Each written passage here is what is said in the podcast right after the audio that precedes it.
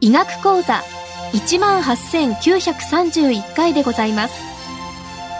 全国の医師の皆様毎週火曜日のこの時間は日本医師会の企画で医学講座をお送りしています。今日は糖尿病診療の質の向上を目指すにはと題して虎ノ門病院院長門脇隆さんにお話しいただきます本日は糖尿病診療の質の向上を目指すにはというタイトルでお話をいたします。本日のアジェンダですが、前半では糖尿病診療におけるエビデンスベーストメディスン EBM とナラティブベースメディスン NBM 後半では糖尿病診療の実践と患者のスティグマについてお話をいたします。まず、糖尿病診療における EBM と NBM です。私が内科研修中に受け持った1型糖尿病を発症した20歳代女性からいただいた手紙の中に、杖は山歩きの時でも使用しなかった私です。白い杖は親しい友人になってほしくないですと書かれていました。この時、私は糖尿病を発症した時から患者さんは将来の合併症の不安を抱いていることを知りました。この手紙をいただいたのは、1型糖尿病の治療研究 DCCT が発表される9年前ですので、その当時は血糖値をどれくらいにコントロールすれば合併症を抑制できるのか分かっていませんでした。実際、残念なことにこの患者さんは30歳代で失明、40歳代で透析導入、そして心筋梗塞で亡くなってしまいました。このような患者さんをいかに救えるのか、これが私の糖尿病医としての原点となりました。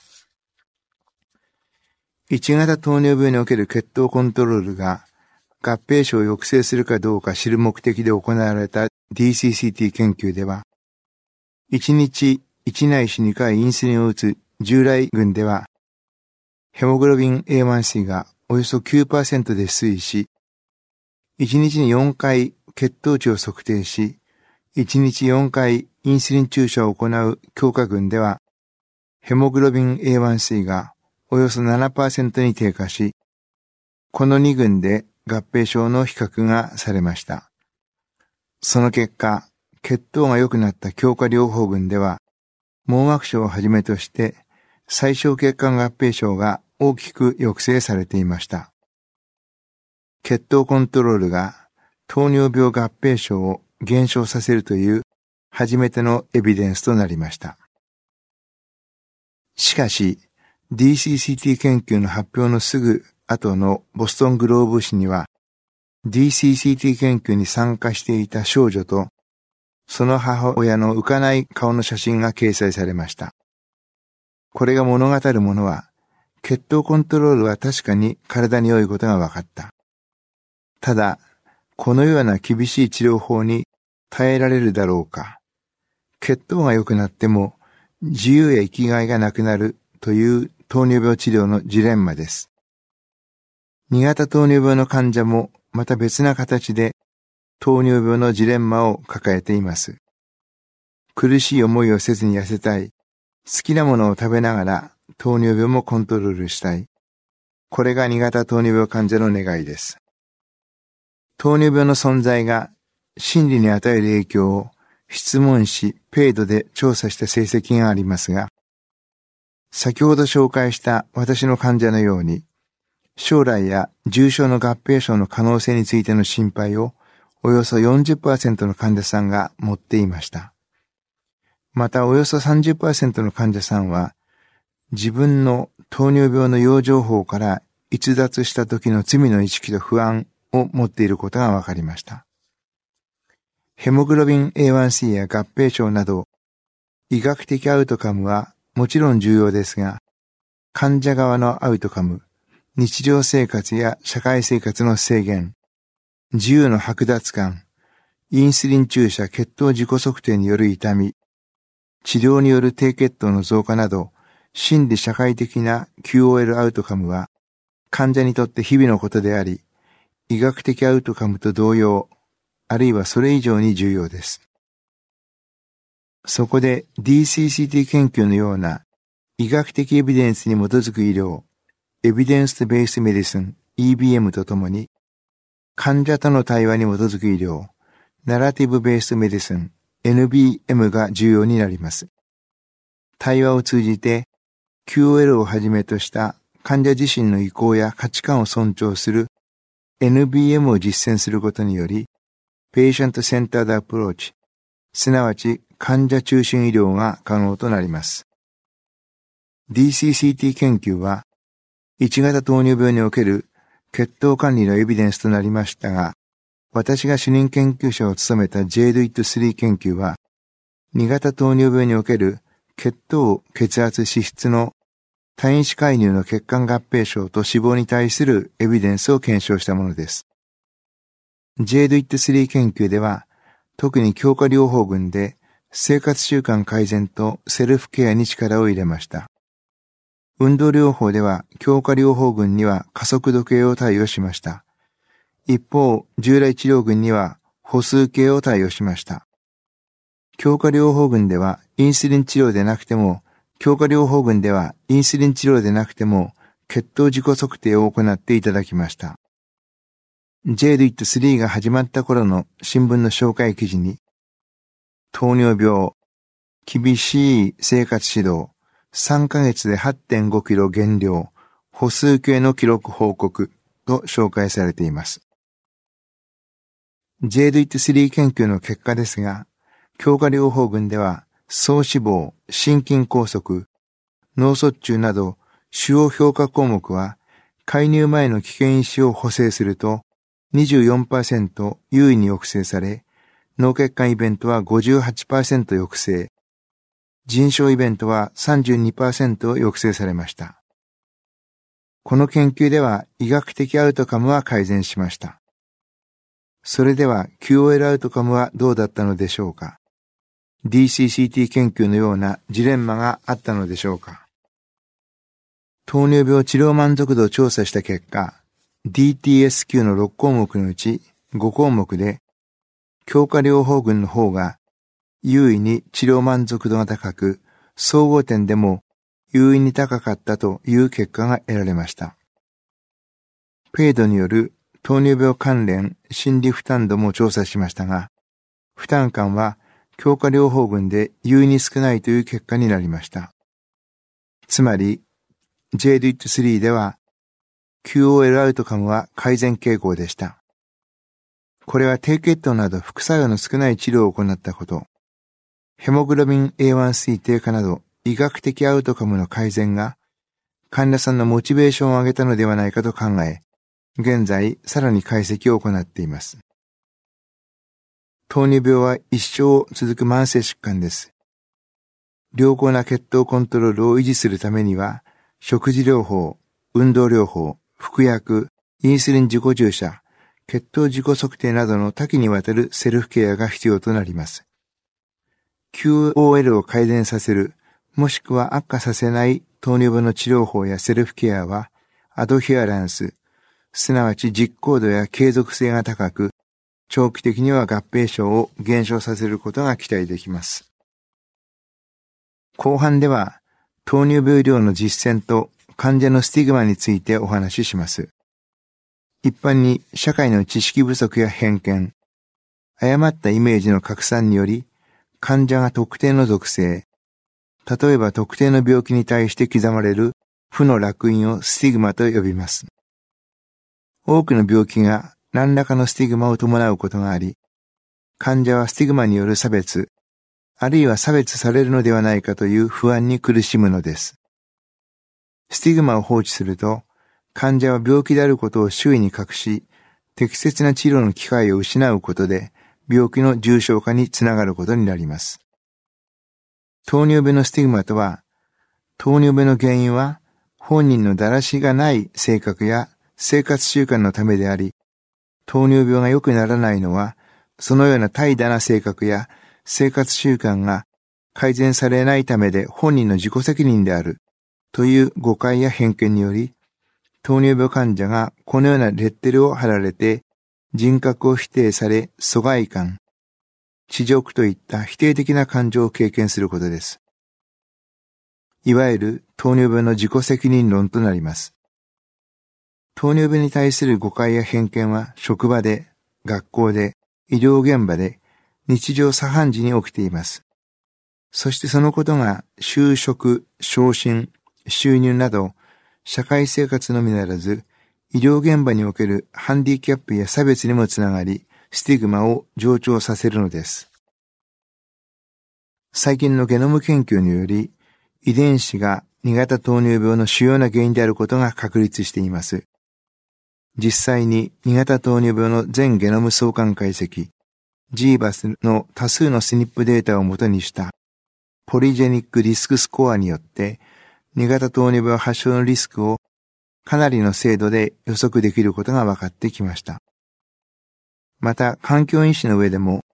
いわゆる不健康な生活習慣、不健康な食事や運動のおよそ80%に社会経済的要因が関与しており、肥満や2型糖尿病は社会的経済的弱者であることと関連していることが欧米及び我が国での研究により明らかになっています。すなわち2型糖尿病は自己責任ではなく遺伝子病でありかつ社会環境病であると言えるのです。特に患者の自己責任論や意志力に欠ける怠惰などのステレオタイプな患者像を背景とした医療者から発せられる遺伝性スティグマは患者にとって本来最も信頼すべき治療のパートナーからのものであるだけに糖尿病治療の上で特にネガティブな影響を有することになります。この遺伝性スティグマが患者の抑うつ感、治療意欲の低下など、患者が治療を継続していく上での障害となり、ひいては合併症の増加を招く大きな要因となっています。糖尿病のスティグマの一つとして、乖離的スティグマがあります。これは常に健康的な食事、運動を励行するというステレオタイプな理想の糖尿病患者の像から逸脱した行動、例えば、間食をしたり、飲み会で少々を飲みすぎたり、食べすぎたりするという私たち誰もが行う行動を糖尿病患者なのにと言って咎めることにより患者にスティグマを与えるものです。医師や医療従事者に見られがちなことで医原性スティグマと呼ばれます。私は比較的最近までスティグマという言葉を正確には知りませんでしたが、長い間関連したことを考えていました。これは私が以前に書いた医学の勧めからの抜粋です。耳を傾けて共感することが患者さんとの対話に基づく医療の出発点です。そしてその基本の考えとなるものは、患者さんはやめるものであり、弱いものであるからこそ患者さんの立場になって、患者さんの言葉に耳を傾けて共感をするということです。この傾聴共感はすべての医療の前提になります。患者さんの食事療法や運動療法、服薬、インスリン注射の思考などが不十分な場合は多々ありますが、患者さんは何とか糖尿病と向き合いたいという気持ちを持っています。ですからそれをうまく引き出せないのは医療者側に責任があると私は思っています。患者さんは糖尿病と向き合う途上にあるのだという気持ちを持って診療することが大事で、患者さんをアドヒアランスが悪いせいだと言って批判したり、糖尿病の患者さんは得てしてこういう性格を持っていて困る、などと言って、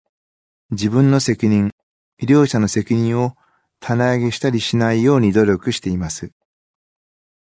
糖尿病の患者さんの中には、いわゆるアドヒアランスがあまり良くなくて、コントロールも良くないという方もいらっしゃいます。我々も若い時代には、自分がこんなに一生懸命やっているのに、なぜ患者さんは守ってくれないのだと思うこともありました。しかし、そんな時に患者さんに対して厳しく叱ったりすれば、患者さんは離れていき、結局は治療中断になると思うのですね。そういう方の予後というのは考えただけでも恐ろしいくらいで、合併症が進展してしまうことも多いと思います。そんな時には患者さんのよくやったことを褒めて、よくできていないことはまた一緒にやりましょうと励ましてあげることが重要だと思います。現在、日本糖尿病学会と日本糖尿病協会は糖尿病に関するスティグマを除去することを目指したアドボカシー活動を進めています。昨年の世界糖尿病デーに合わせて全国紙に意見広告をしました。その中で偏見に NO、糖尿病を持つ人はあなたと同じ社会で活躍できる人ですと訴えました。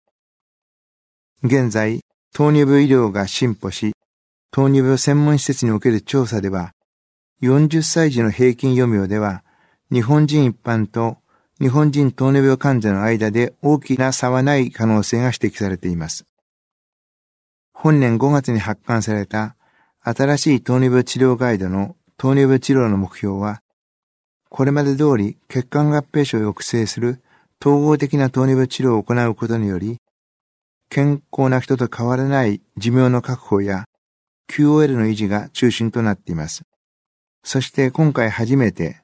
このような治療に患者さんが安心して取り組めるように、スティグマ、社会的不利益や差別を除去するアドボカシー活動の重要性が加えられました。また人生100年時代を迎え、糖尿病患者でもサルコペニア、フレイル、認知症など高齢者に特徴的な併存症が増加し、それへの対策の重要性がもう一つ加えられています。これらを合わせて糖尿病患者が健康な人と変わらない人生を送ることが目標となります。現在皆様と一緒に進めている日本糖尿病学会アクションプラン DREAMS の目指すところは患者との対話やアドボカシー活動を重視する患者中心糖尿病医療、エビデンスに基づく糖尿病医療、そして本日は述べる時間がありませんでしたが、精密医療、そして根治医療、再生医療を実現することにより、糖尿病患者が人生100年時代を生き生きと過ごすことのできる社会の実現を目指しています。本日は糖尿病診療の質の向上を目指すにはというタイトルで、最善の糖尿病医療を目指す私の考えの一端を述べさせていただきました。今日は、糖尿病診療の質の向上を目指すには、と題して、虎ノ門病院院長、門脇隆さんにお話いただきました。